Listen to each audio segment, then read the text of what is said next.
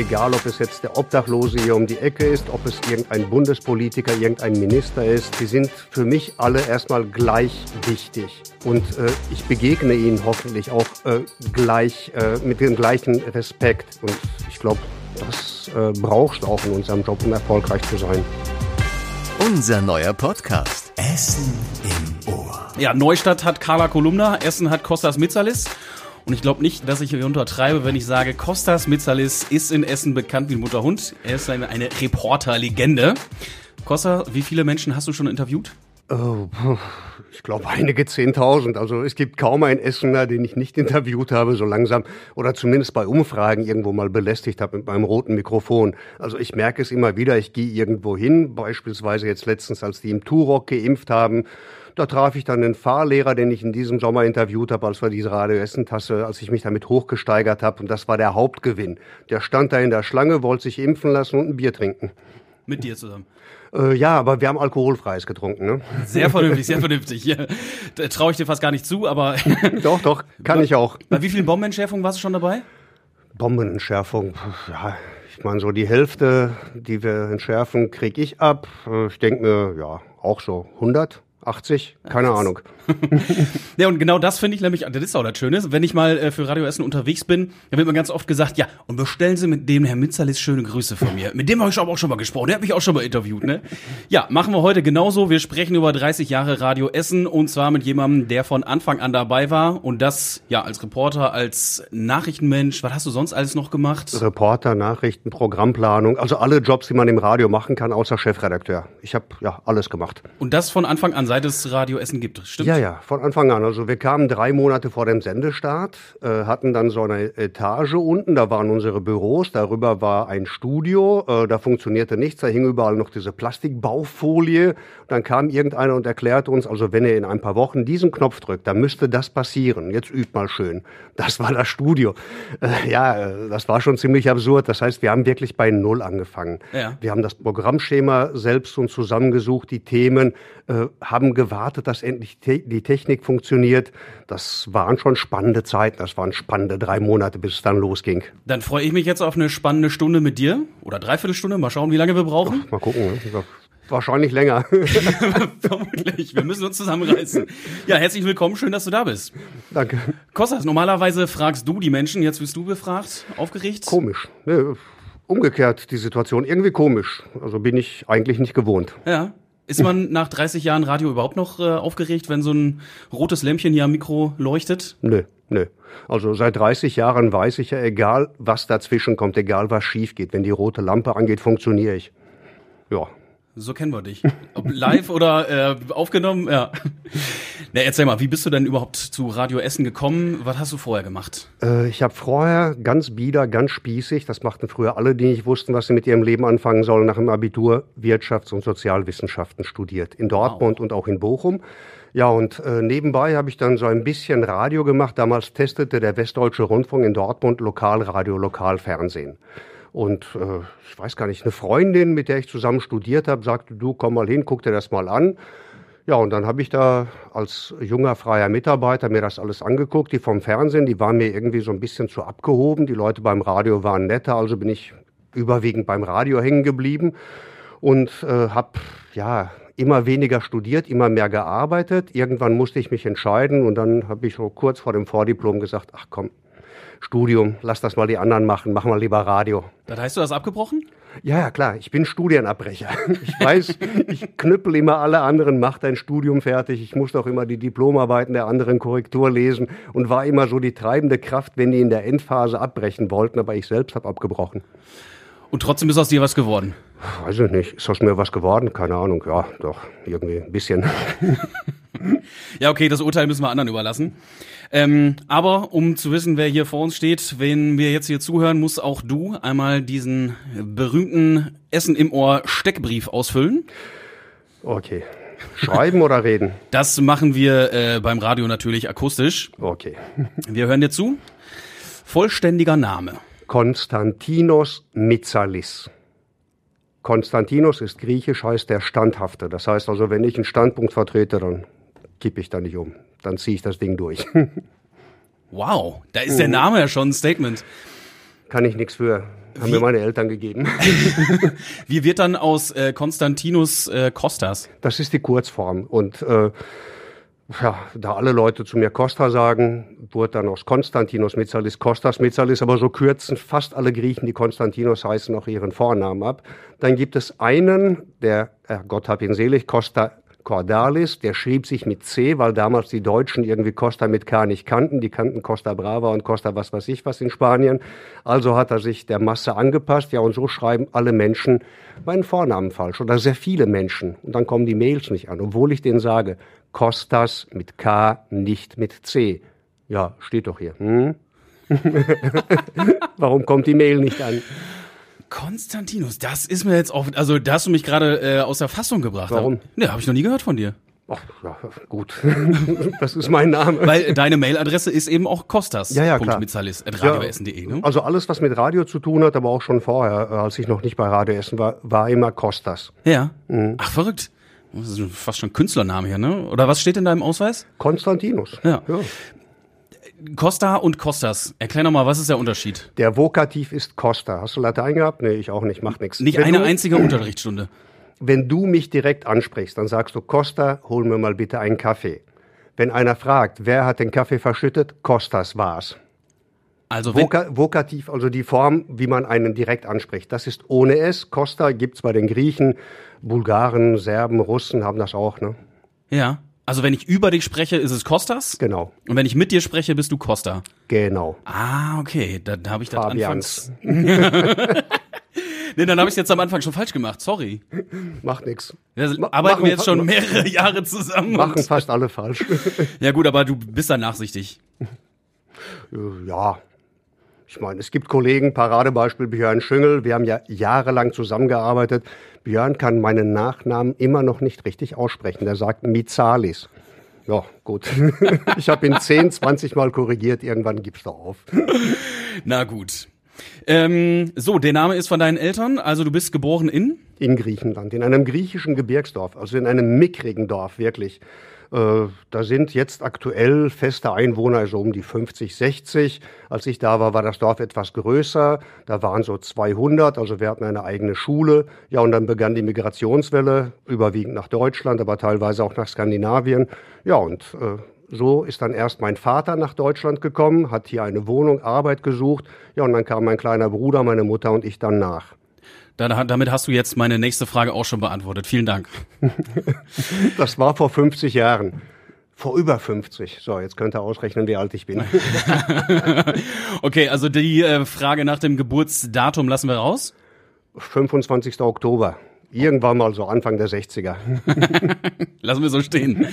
Fußballverein. BVB, was sonst? Äh, Ich höre das Stadion. Ich wohne ja in Dortmund, arbeite hier in Essen. Ich höre das Stadion. Das heißt, wenn ein Tor fällt, ne, mit Zuschauern hoffentlich bald wieder, dann höre ich das. Ich sehe im Fernsehen das Tor fällt, dann mache ich meine Terrassentür auf und dann hörst du das nochmal live aus dem Stadion. Bewusst gewählt der äh, Wohnort so?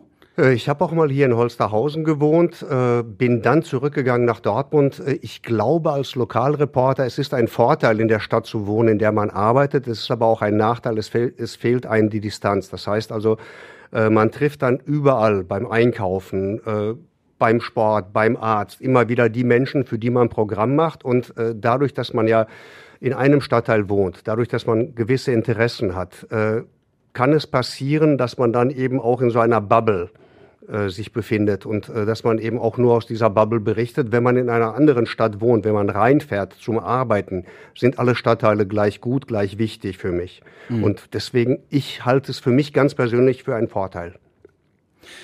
Das heißt, du bist, bist du am Wochenende oder so oder abends mal äh, hier in Essen anzutreffen? Ja, ja, klar. Also letztens war ich mal wieder beim Basketball. War lustig. Als Spieler oder Zuschauer? Als Zuschauer natürlich. Zuschauer und ich musste den anderen Getränke holen. Was macht denn äh, so ein Stadtreporter in seiner Freizeit? Hobbys? Hobbys. Äh, Also um zum, zum äh, Steckbrief zurückzukommen. Hört sich dröge an. Ich lese sehr viel, sehr gerne. Also ich lese privat, weil äh, bei der Arbeit muss ich äh, alles immer schnell diagonal lesen, Inhalte erfassen, irgendwo mit dem Textmarker, die drei Stichpunkte, die wichtig sind. Aber diesen Luxus, das habe ich jetzt am vergangenen Wochenende wieder gemacht, äh, mich auf die Couch zu legen. Ich habe dann so einen Kaminofen, das Feuer knistert, äh, gutes Licht so von so einem Fenster und dann einfach mal einen Roman lesen. Muss nichts Anspruchsvolles sein, kann ruhig ein Krimi sein. Skandinavische Krimis zum Beispiel finde ich absolut klasse. Und dann mal in dem Tempo lesen, das mir gerade passt, dass ich keinen Zeitdruck habe. Wenn ich zwischendurch beim Umblättern sage, ach, jetzt brauche ich noch einen Kaffee, jetzt brauche ich noch einen Tee, dann stehe ich auf oder mache irgendwas anderes, lese weiter. Das mache ich sehr gerne. Ja, äh, Sport, Sport gucken. Mehr. Früher habe ich mal Handball gespielt, aber äh, ja, Joggen kriege ich drei bis fünfmal im Jahr hin. Das war's. Ja. Okay. Lieblingsgetränk? Äh, Lieblingsgetränk in der Freizeit? Bier. Doch, kaltes Bier. Egal welches, Hauptsache aus dem Ruhrgebiet. Das wäre die nächste Frage gewesen. Lieblingsessen? Ich weiß, du bist passionierter Koch auch. Was heißt passionierter? Also ich äh, habe Kochbücher, ich habe da noch nie reingeschaut, aber ich weiß, wo sie stehen. Also wenn ich koche, dann improvisiere ich. Ich finde das immer witzig, wenn ich mit meiner Tochter koche. Äh, sie lädt sich dann aufs Handy dann wieder irgendwelche Rezepte und versucht nach Rezept zu kochen. Ich schieb das Handy weg und mache einfach irgendwas. Äh, meist gelingt es mir, äh, nur ich könnte es nie wieder nachkochen, weil mir hinterher nicht einfällt, wie hast du da gewürzt, wie lange hast du das da eigentlich angebraten, das weiß ich nicht mehr. Also jedes Gericht schmeckt anders. Ist dann, ist dann auch so ein, so ein individuelles Erlebnis, ne? Ja, klar, also ich weiß nicht, ich weigere mich auch, äh, mich nach Kochbüchern zu richten. Natürlich würden wahrscheinlich einige Sachen eher den Massengeschmack treffen, aber was interessiert mich der Massengeschmack? Ich koche für mich, für meine Familie, für meine Freunde. Bist du bei der Arbeit auch so? Äh, So ja. mal improvisieren und hier mal einen Beitrag, auch da mische ich mal was anderes rein, hier mache ich mal mit Musik und da mit ernsten Tönen, hier mal komplett ohne äh, Zitate, O-Töne. Ich habe nur Stichpunkte, wenn ich zu einem Termin fahre. Ich äh, schaue mich um und entscheide dann spontan, was mache ich daraus. Äh, oder wenn ich irgendwo schnell raus muss, ich schilder die ersten Eindrücke. Das ist ja das Schöne. Du machst ja nichts anderes in meinem Job als Reporter als das, was ich machen würde, wenn ich dich jetzt anrufe und du fragst, was ist da los? Das, was ich dir erzählen würde, ganz privat, wenn ich da jetzt ganz äh, normal als äh, normaler Autofahrer vorbeikommen würde, wenn irgendwas passiert ist. Genau das mache ich auch im Radio. Ja. Ist es trotzdem eine Kunst? Nö, Handwerk. Auch ganz simples Handwerk. Ja. Hast du dir da so einen so einen, so einen Handwerkskoffer, um jetzt mal bildlich zu sprechen, weil ich weiß, du hast so, du hast nicht einen Handwerkskoffer, du hast ein Körbchen drin, wo sein- dein äh, dein Aufnahmegerät ist da drin, ein Kopfhörer, äh, Notizblock. Weil es einfach praktisch ist, hast du mir mal erklärt, ne, dass du schön schnell da dran kommst, besser als aus einer Tasche oder so. Jetzt in der Corona-Zeit habe ich mein Bastkörbchen genommen. Sieht natürlich total feminin aus. Man wird auch ab und zu mal ausgelacht, aber das macht ja nichts, ist ja nicht weiter schlimm. Äh, nee, äh, ich habe ganz oft am Anfang in der Corona-Zeit, da habe ich ja viel aus dem Auto gearbeitet. Dann suchst du das Aufnahmegerät, dann suchst du einen Notizblock, du suchst das Handy, dann hatten wir da äh, ja auch zwei Handys dabei, also eins, mit dem wir uns live aufschalten können, dann suchst du das Kabel. Ja, und das hat mich genervt, also habe ich alles in den Korb gelegt. Da ist dann auch mein Mineralwasser, da ist eine Banane, da ist ein Apfel drin, ein Müsli-Riegel und äh, du guckst einmal rüber, greifst rein und erwischt genau das, was du gerade brauchst. Und was sind so die de, deine mentalen Werkzeuge, die du dabei hast? Mentale Werkzeuge. Also ich glaube, ich kann mit allen Menschen reden. Also äh, egal, ob es jetzt der Obdachlose hier um die Ecke ist, wenn es um Obdachlosigkeit geht, ob es irgendein Bundespolitiker, irgendein Minister ist. Äh, es interessiert mich nicht. Die sind für mich alle erstmal gleich wichtig. Und äh, ich begegne ihnen hoffentlich auch äh, gleich äh, mit dem gleichen Respekt. Und ich glaube, das ist das, was äh, mir vieles erleichtert. Das heißt, ich habe weder Ehrfurcht noch irgendwie so ja gerümpfte Nase. So, das ist ja nur der und der äh, gar nicht. Und ich glaube, das äh, brauchst du auch in unserem Job, um erfolgreich zu sein. Und damit würde ich sagen, haben wir den Streckbrief schon mal äh, abgeschlossen und kommen tatsächlich direkt in deinen Arbeitsalltag rein. Erklär doch mal, wie sieht so ein Tag als Stadtreporter aus? Äh, fangen wir mal jetzt an. In der Corona-Zeit, ja, ich werde morgens so zwischen sieben und acht meist wach, trinke den ersten Kaffee, frühstücke ein bisschen, gucke dann einmal, was so äh, bei uns gelaufen ist, was die anderen äh, so äh, berichten. Äh, Ja, so gegen neun, halb zehn fange ich dann ernsthaft an zu arbeiten, telefoniere dann eben auch mit der Planerin oder mit den Kollegen hier. Dann mache ich meist um 10.30 Uhr Also, Moment, das, das machst du dann noch zu Hause im Homeoffice? ja, ja, im Homeoffice. Ich bin also so bis, ja, normalerweise, wenn ich nicht vorher Interviewtermine habe, so bis 12 Uhr im Homeoffice und dann fahre ich hier rüber, weil ab 13 Uhr bin ich dann hier. Das heißt, je nachdem, wenn es passt, ich versuche die Interviewtermine äh, so in diese Stunde 12 bis 13 Uhr zu legen. Äh, das geht bei Berufstätigen leider nicht äh, so gut. Manchmal klappt es. Dann komme ich so gegen 13 Uhr in die Redaktion, schneide, produziere, entweder für das laufende Programm am Nachmittag oder eben für den nächsten Morgen. Dann hast du diesen, also ich sag mal, einen Interviewtermin und bist, ich sag, wie viel, ich sag mal, sprich doch mal so in, in äh, Zeiteinteilung. Du hast jetzt ein Interview, wie lange bist du dann, sagen wir mal, wenn ich mich nicht festquatsche, wie vorhin, da war ich bei zwei Familien, da ging es darum, wie gehen die zwei, nach zwei Jahren, wie gehen Kinder, wie gehen Erwachsene mit Corona um. Mhm. Und die waren alle so nett, ich habe mich einfach festgequatscht. Normalerweise war der Job äh, in beiden Familien nach 10, 15 Minuten erledigt, aber wir haben da noch gesessen, haben da noch ein Wässerchen getrunken und noch geplaudert. Äh, aber ich glaube, das ist auch wichtig.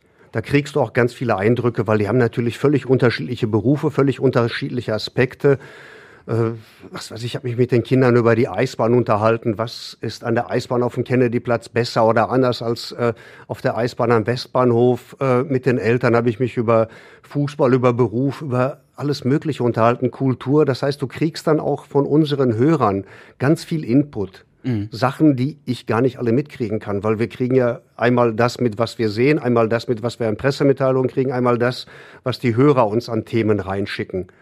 Äh, aber das sind dann eben Leute, die du über ein bestimmtes Thema kennenlernst, wo du aber ganz, ganz viele andere Aspekte hast, wo ich dann wieder glänzen kann am Donnerstag bei unserer Runde und sagen kann, bei Themenvorschlägen, ich weiß, dass das und das so und so läuft, sollen wir da ein Thema draus machen? Übrigens, das und das habe ich auch noch und damit nerv ich euch dann auch. ich genau, Donnerstag ist immer unsere Redaktionskonferenz. Mhm. Und da sitzen wir dann alle zusammen und dann gibt's eine Runde, wo dann jeder und jede irgendwie mal einen Themenvorschlag mhm. einbringen kann und dann wird dann besprochen, machen wir oder machen wir nicht. Wie kommst du zu deinen Themen? Äh, sind alles Nebenaspekte bei irgendwelchen Gesprächen mit Hörern. Also bei Interviews, dass ich mich festquatsche wie heute, da bringst du jedes Mal zwei, drei Themen mit. Ja, dann heißt, dann, du hast, du hast jetzt schon quasi schon wieder neue Themen für die nächste Konferenz, die du da vorschlagen kannst? Ich darf ja immer nur eins. Das heißt, ich nehme das, was mich am meisten interessiert. Und das zweite ist dann für die nächste Woche. Genau. Wenn nichts Besseres dazwischen kommt. Aber meist kommt dann doch wieder was Besseres. Ja. Äh, aber dann gibt's ja auch noch, ähm, wir haben ja Kontaktformulare, mhm. E-Mails und so weiter, wo dann Leute an uns rantreten. Ähm, hast du da, also, ne, dass andere Leute, sage ich jetzt mal, oder andere Leute aus der Redaktion dann irgendwie Themen äh, vorschlagen und da wird dann gesagt, ja, muss der Costa sich mal mit auseinandersetzen. Hast du da Lieblingsthemen? Lieblingsthemen? Äh, oder Themenbereiche? Nee. nee, eigentlich nicht. Also ich glaube, man kann äh, aus jeder Geschichte, wenn sie gerade aktuell ist, wenn sie gerade passiert, wenn sie sich gerade entwickelt, kann man was Interessantes fürs Radio macht, machen. Äh, nee, ich habe keine Lieblingsthemen, ich überlege gerade. Nee. Weil es gibt ja manche, die sagen, mich interessiert nur Kultur, mich interessiert nur Sport, ganz und gar nicht. Ich bin ein Allrounder. Äh, ich finde das aber auch wichtig. Ich glaube, ich würde mich langweilen, wenn ich jetzt wirklich nur einen Bereich bearbeiten müsste. Also so die letzten zwei Jahre. Natürlich sind es unterschiedliche Aspekte, aber ich habe in den letzten zwei Jahren hauptsächlich ja, von den 24 Monaten 23 Corona gemacht und einen Monat Hochwasser. Äh, ist interessant, weil es da gerade passiert, weil es sich entwickelt. Aber jetzt stell dir mal vor, du machst nur Sport, du machst nur Kultur, du machst nur Politik. Oder bei mir, gut, weil ich mich damit auskenne, ich mache nur Wirtschaft. Nee, das wird mich langweilen. Mhm.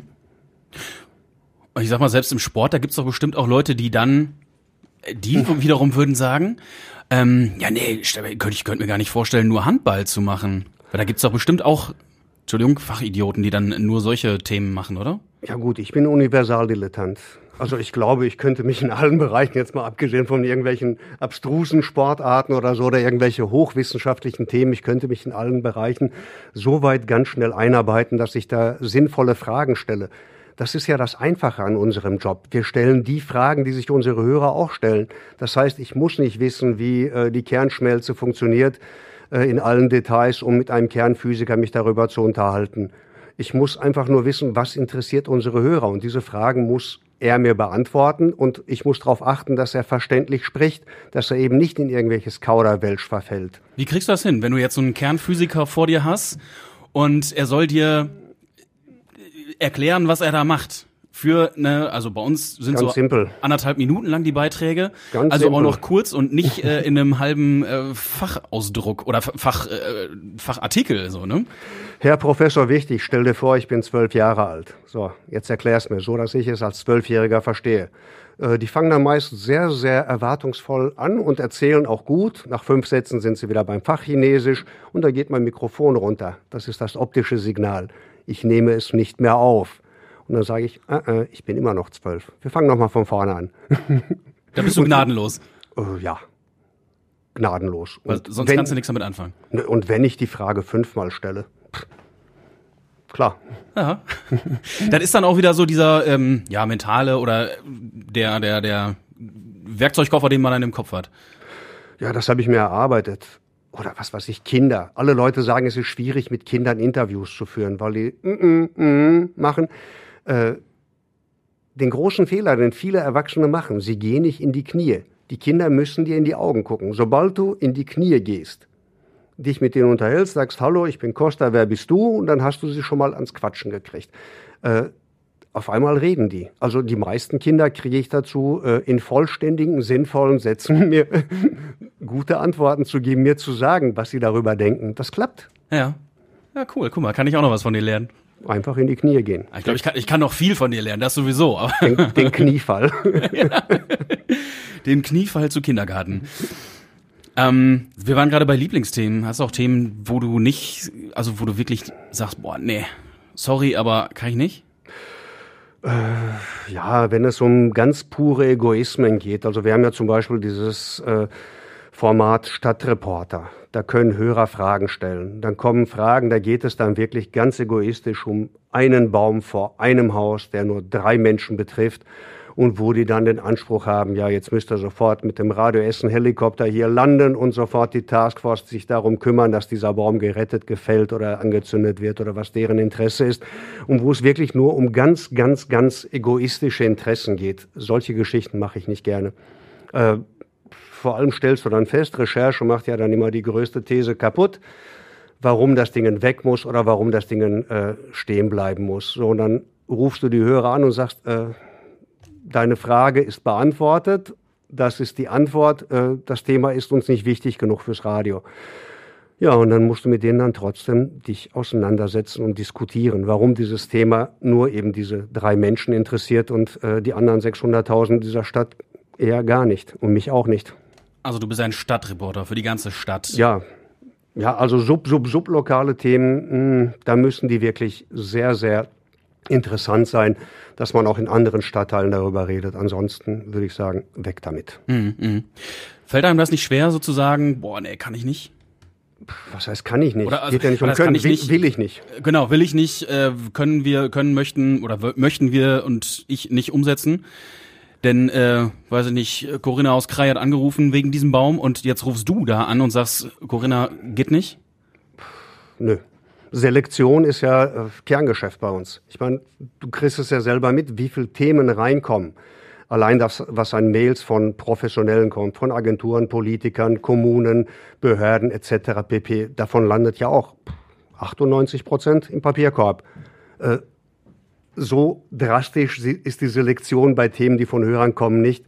Ja, und ich bin dann eben als derjenige, der es recherchiert hat, die Instanz, die den sagt, ja, mag ja sein, dass es für dich gerade schlimm ist, gerade traurig ist, aber es ist kein Thema für einen Sender, der eine Stadt mit 600.000 Leuten beschallt. Wenn nur drei betroffen sind. Mhm. Ja. Gut, auch da musst du durch, ne? Ja, das fällt mir aber nicht schwer. Okay.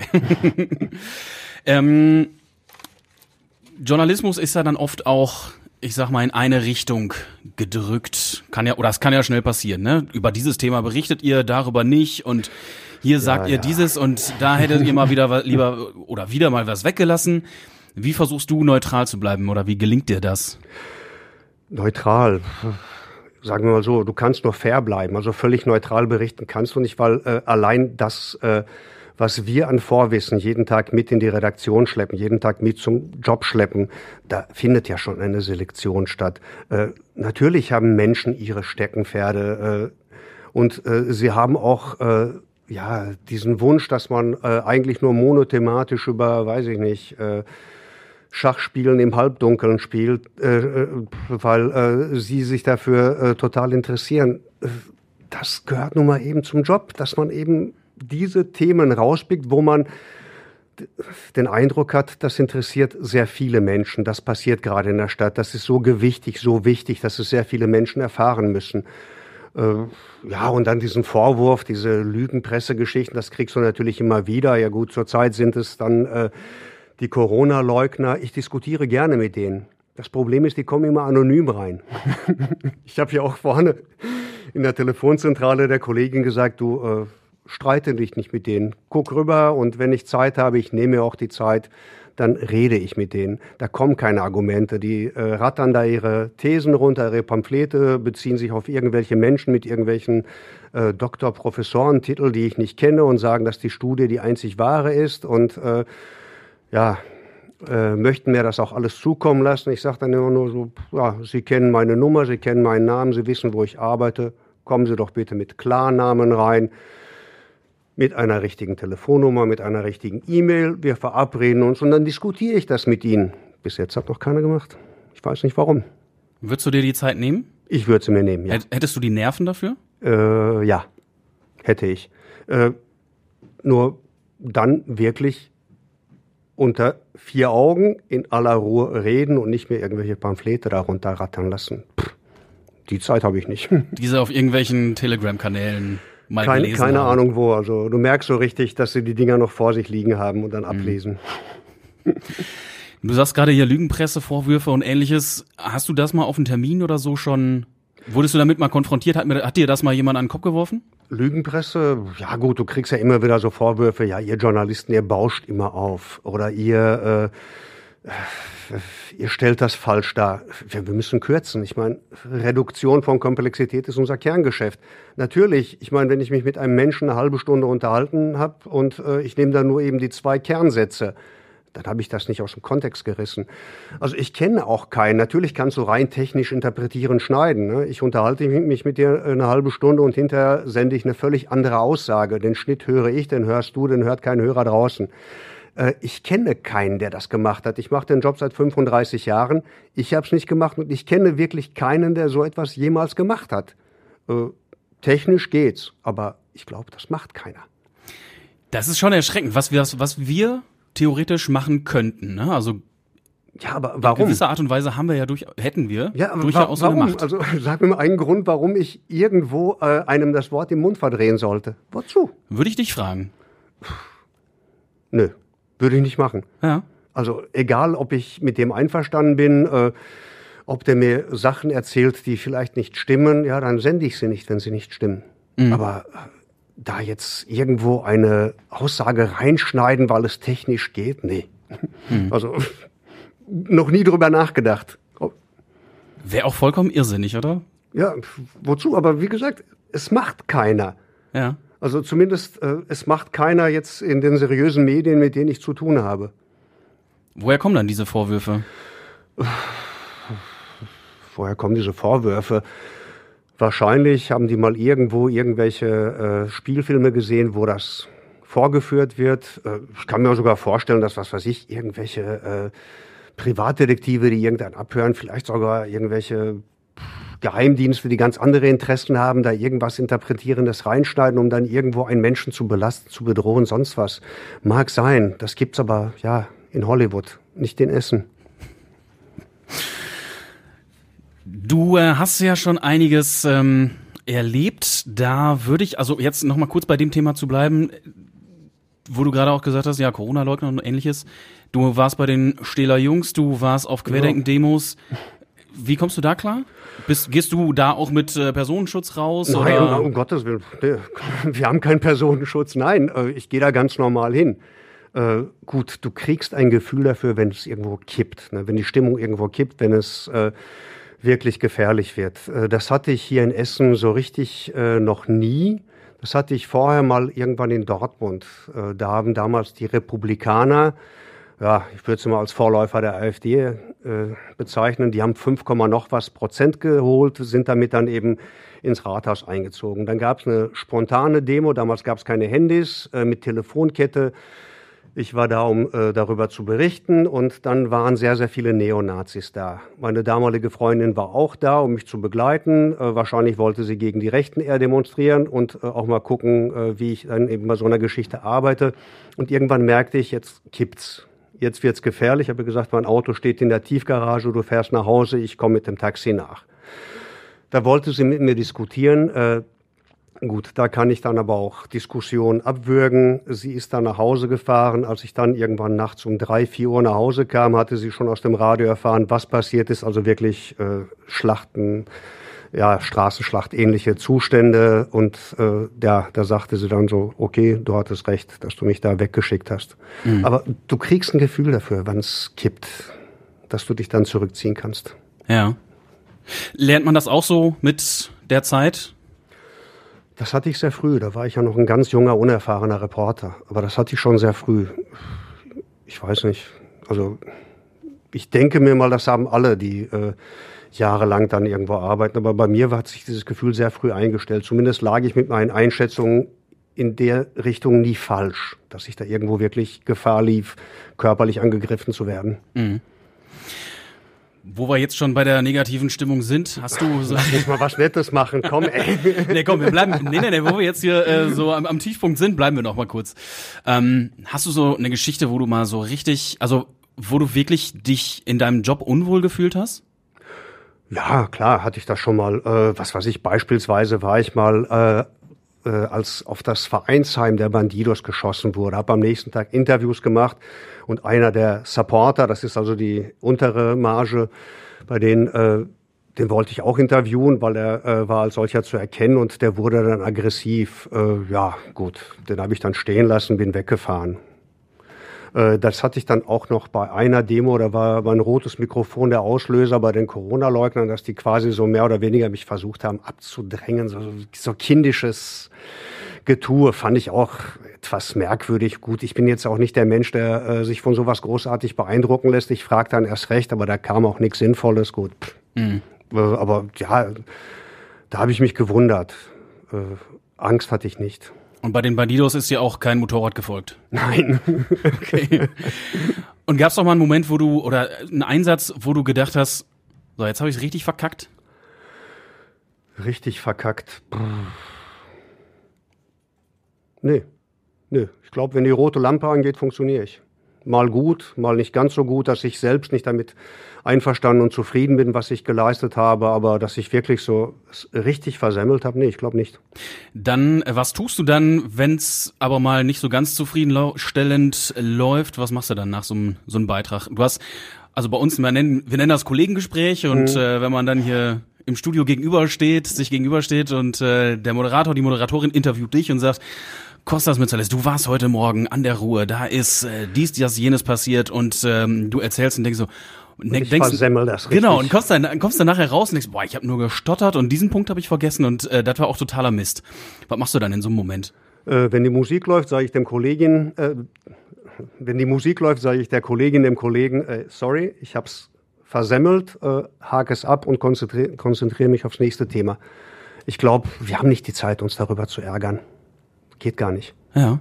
Also die nächste Geschichte liegt ja schon da, du hast sie schon angefangen äh, und wenn ich da noch sitzen würde, noch irgendwie äh, eine Viertelstunde vergeuden würde, um mich über äh, anderthalb bis zwei Minuten schlechter Perform Performance aufzuregen, nee, mache ich nicht. Weiß ich nicht, bin ich oberflächlich? Manchmal ja. ich würde sagen, du bist Optimist. Doch, musst du sein in dem Job. okay, ähm, nach den negativen Geschichten und Erlebnissen und Eindrücken und äh, Geschehnissen, die in deinem Reporterleben so passiert sind oder mit denen man konfrontiert werden könnte. Jetzt drehen wir den Spieß um. Sagen wir mal ein Highlight.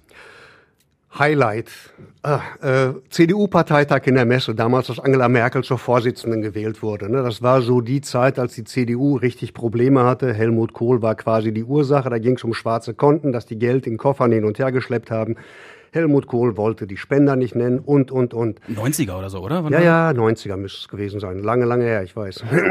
ja, und äh, ich habe über diesen Parteitag berichtet, war dann etwas früher da und habe dann jedem der Delegierten, jeder Delegierten, die aus dem Taxi gestiegen ist mit einem schwarzen Koffer, das Mikro unter die Nase gehalten. Voller Erwartung wollten sie mir irgendwas erzählen über ihren Parteitag. Ich habe nur gefragt, Entschuldigung, darf ich mal in den schwarzen Koffer gucken? Wie viel Geld ist da drin?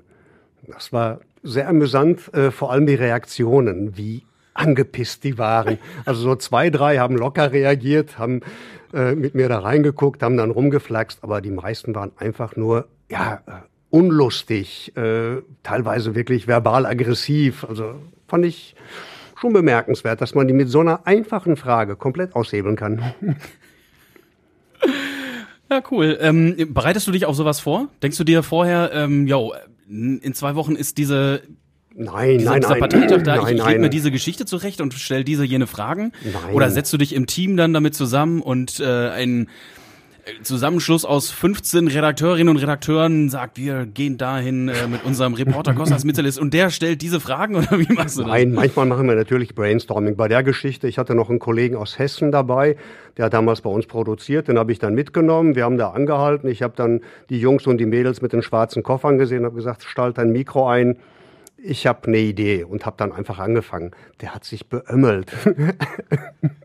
Dem habe ich hinterher dann noch die nettesten O-Töne geschenkt, weil er nicht so schnell war. Ja, kriegte da noch dickes Lob von seiner Heimatredaktion. Ey, wie seid ihr denn darauf gekommen? Das kommt mir spontan. Da denke ich nicht drüber nach.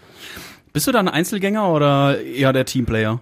Äh, ich wäre lieber Teamplayer als auch draußen.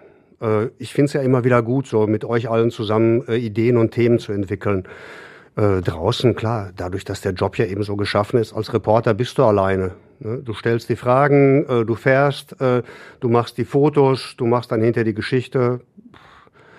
Manchmal fände ich schon schöner, also mit dem ganzen Team unterwegs zu sein. Da kommt es dann ja manchmal vor, dass du Leute mitnimmst, sag mal, Praktikanten, Volontärinnen oder wie auch immer, dass dann jemand dabei ist und du der Person dann nochmal beibringen kannst. Magst du das dann auch gerne? Ja, das macht Spaß. Also ich lasse die auch ganz schnell machen. So, ich überfordere die, glaube ich, auch nicht, weil anders lernen sie es nicht. Ich meine, den ganzen theoretischen Kram, den haben die sowieso drauf. Äh, wenn nicht, ist auch nicht schlimm. Äh, ich denke mir, so einen Job kannst du nur durch Praxis lernen. Ich bin ja reiner Praktiker. Ich habe ja noch nie irgendwas, äh, was in den journalistischen Bereich geht, studiert. Äh, ich habe es einfach nur durch Erfahrung gelernt und glaube auch, dass man es so den äh, Kollegen beibringen kann. Auch wenn die Journalistik studieren, denen fehlt ja wirklich Praxis.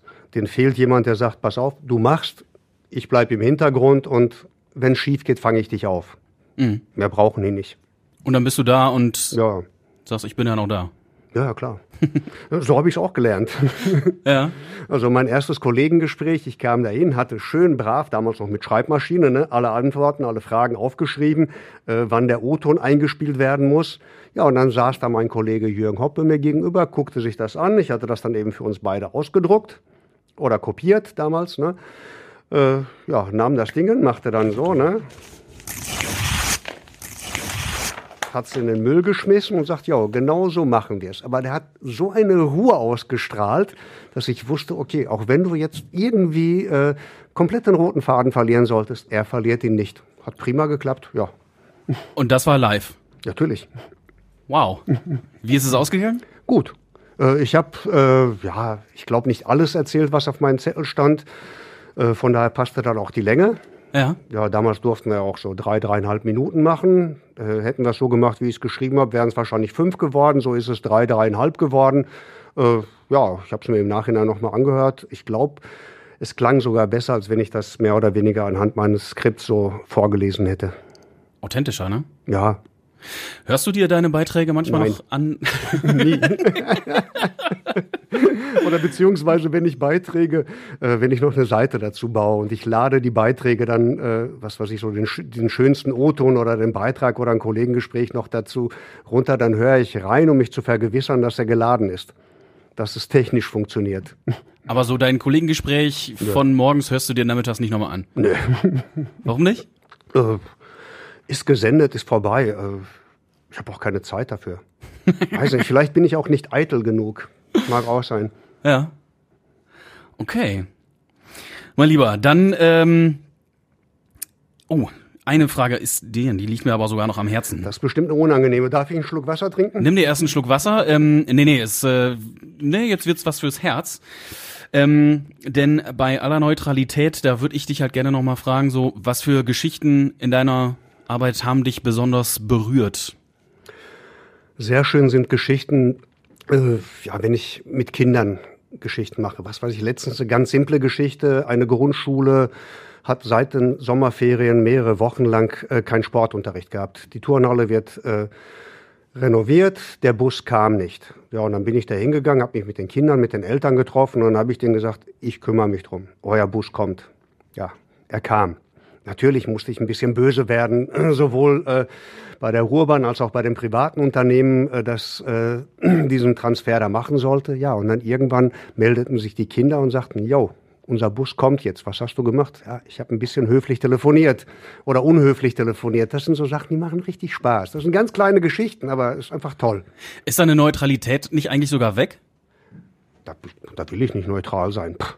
Die haben einen Vertrag, die sollen die Kinder zum Schwimmunterricht bringen, die kriegen es nicht hin, ne, dann kriegen sie Druck. Und so gesehen hast du ja nur höflich nachgefragt. Warum kommt der Bus nicht, oder? Äh, ja, höflich, aber energisch. okay. Dann kommen wir jetzt zu unserem vorletzten Kapitel, denn äh, zu jeder Essen im Ohr Folge gehört ja auch die Kurzsatzrunde. Vorher aber noch ein kurzer Werbeblock. Ich darf noch mal den Hinweis geben auf die anderen Radio Essen Podcasts, nämlich den Redebedarf. Das ist der Wochenrückblick aus Sicht von drei Leuten hier aus dem Radio Essen Team. Den gibt's jeden Freitag neu und jeden Abend neu gibt's die Zusammenfassung der wichtigsten Nachrichten des Tages in dem kurzen Radio Essen Podcast. Der Tag in fünf Minuten. So, und jetzt äh, kommen wir zur Kurzsatzrunde mach, mit. Mach den Werbeblock nochmal. Meinst du nochmal? Der war nicht authentisch genug. Mach Der- mal noch ein bisschen lockerer. Okay, Erzähl's mir. okay. Wir machen jetzt ein äh, Kollegengespräch. Ich lege meine Papiere beiseite. Genau so. So, jetzt komm, nochmal. Okay, ich lerne beim Meister. Ähm, bevor wir in die Kurzsatzrunde mit unserem äh, Radio Essen Stadtreporter Kostas Mitzalis gehen, noch ein kurzer Werbeblock. Wir haben, ich will euch noch hinweisen auf unsere anderen Radio Essen Podcasts, nämlich den Redebedarf. Darin gibt's jeden Freitag den Wochenrückblick mit drei Leuten hier aus dem Radio Essen Team. Tobias Stein, Joshua Windelschmidt und eine Dame hier aus dem Team. Und dann gibt's jeden Abend noch den Tag in fünf Minuten mit den Nachrichten des Tages hier bei Radio Essen. Siehst du? Klang viel besser. Absolut, danke. Jetzt ähm, darfst du auch noch mal einen Schluck Wasser nehmen, genau. Und Komm, da- und wir, da- wir überziehen, gib Gas. Und da ist er wieder an seinem Mikro, Kostas Mitzalis. Wenn ich nicht beim Radio wäre, würde ich. Wahrscheinlich wäre ich irgend so ein langweiliger Banker geworden, hätte ich auf meine Eltern gehört, hätte ich mein Studium beendet und hätte in einer Branche gearbeitet, die ich für sehr zweifelhaft halte. Könntest du das mit deinem Gewissen vereinbaren? Weiß ich nicht, ich habe es ja nicht gemacht, aber ich glaube, ich hätte da Probleme. Ich hätte da ernsthafte Probleme. Also gerade in der Bankenkrise äh, in einem Sektor zu arbeiten, der die zu einem wesentlichen Teil mit verursacht hat, wäre mir sehr schwer gefallen. Okay. Von meinen Kolleginnen und Kollegen würde ich mir wünschen, Dass sie mir nicht mehr widersprechen. Nie wieder. Nein, dass sie mir ganz oft widersprechen. ganz das Gegenteil. Ja, wünschen darf man sich alles, hat mein Papa immer gesagt. Was würdest du dir wünschen von den Leuten, die Radio Essen hören? dass sie uns nicht nur wegen der Musik hören, sondern mehr wegen der Inhalte. Weil die meisten hören uns ja, weil sie die Musik gut finden. Finde ich klasse. Aber äh, die Inhalte sind mindestens genauso wichtig. Und äh, nee, das machen wir nochmal, das schneiden wir raus. Okay. Das kann man sich von denen wünschen. Warte mal. Keine Ahnung. Ich habe den Radio Essen Stadtreporter jetzt sprachlos gemacht. Das macht mich ein bisschen stolz. Okay, unentschieden. Nach einem langen Arbeitstag mache ich Was mache ich da? Ich koche sehr gerne. Also wenn ich Zeit habe, koche ich. Das finde ich völlig klasse. Oder kochen und Fußball im Radio hören. Genial. Das ist so deine Entspannung. Ja, ich finde das klasse, weil ich muss ja immer alles schnell machen und beim Kochen bin ich langsam, verdammt langsam. Das ist auch egal, dann esse ich eben später. Oder äh, ja, wenn ein Spiel in die Verlängerung geht. äh, natürlich äh, passe ich dann mein Kochtempo dem Ganzen an, damit ich ja nicht zu früh fertig werde. Das ist ja geil. Kannst du da auch das, wenn wir jetzt, sagen wir mal, wir gucken auf die Uhr und wir haben noch zweieinhalb Minuten, obwohl wir jetzt eigentlich fertig mhm. wären mit unserem Gespräch, könntest du noch zweieinhalb Minuten quatschen? Zweieinhalb Minuten quatschen, ja klar. Worüber? Am Stück oder willst du fragen? Ohne Luft holen. Ohne Luft holen, nee, das kann ich nicht. Also ich könnte einen zweieinhalb Minuten Dialog, egal über welches Thema. Du weißt ja, ne? wir Männer, wir können ja über ein einziges Thema einen ganzen Abend reden. Ne? Frauen können das auch. Die brauchen nicht mal ein Thema. So, jetzt gibt's erstmal wieder die Sexismuskeule drauf. Hallo, liebe Kolleginnen. Dafür ist er bekannt, das gibt jetzt morgen ähm, mm, ganz schön viel. Ja, dafür musst du morgen einen Kaffee machen. Mindestens einen. Mindestens, mindestens, ja. Komm, ich koche euch ständig hier den Kaffee. Ja, ich mache mach euch sogar die Hafermilch warm. Du machst den besten Kaffee hier aus ja. der Redaktion. Ja. Mm, eindeutig. Ich Wenn, trinke aber auch den meisten Kaffee. Stimmt auch wieder. Björn Schüngel ist ja nicht mehr da. Ja, also Björn war schon, ja doch, der war schlimmer als ich. Oder nur noch an den Wochenenden ja, hier, müssen wir so sagen. So, letzter Punkt. Ähm, wenn ein Jugendlicher zu mir kommt und sagt, Costa, ich möchte auch Reporter werden, dann sage ich ihm oder ihr? Äh, dann sage ich ihm, okay, überlegst dir gut, mach ganz viele Praktika, überleg dir auch, dass du einen stressigen Beruf machst, wo du am Wochenende arbeiten musst, wo du nachts arbeiten musst, wo du arbeiten musst, wenn andere feiern gehen. Und das für eine ja, mittelmäßige bis äh, also nicht wahnsinnig dolle Bezahlung. Das kommt noch dazu. Also Journalismus ist ja nicht der Job, mit dem man reich werden kann. Das muss man den Leuten auch immer wieder sagen. Und äh, ja, ich würde es denen empfehlen, wenn sie es wirklich wollen. Aber wenn sie es wollen, nur weil sie gerne im Rampenlicht stehen, nö, dann nicht. Dann werd Influencer, verhunger und lass mich in Ruhe. Bist du glücklich in deinem Job? Ja. Ich möchte auch nichts anderes machen. Also wer hat denn dieses Privileg? Du fängst morgens an und bist du dann wirklich hier in Essen bist, also wenn ich jetzt losfahre, hat sich das Ganze wieder zwei, dreimal gedreht. Du machst was völlig anderes. Das ist völlig klasse. Also viele Menschen äh, halten das für eine Belastung. Ich finde das völlig klasse. Also wenn wirklich das Thema sich äh, ja zwischen elf und zwölf Uhr zweimal gedreht hat, was gerade wichtig ist. Toll. Dann schmeiße ich jetzt die restlichen Fragen, die ich hier noch habe, schmeiße ich weg. Und auch das schöne Outro, was ich mir notiert habe, lassen Komm, wir stehen. Das machst du jetzt mal aus dem Stehgreif. Komm, hau rein. Und ich sage, Kostas Mitzer ist Stadtreporter von Radio Essen.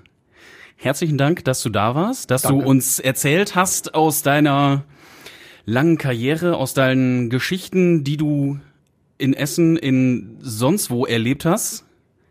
Ich habe viel mitgenommen. Cool. Auch für meine jobliche, berufliche Zukunft.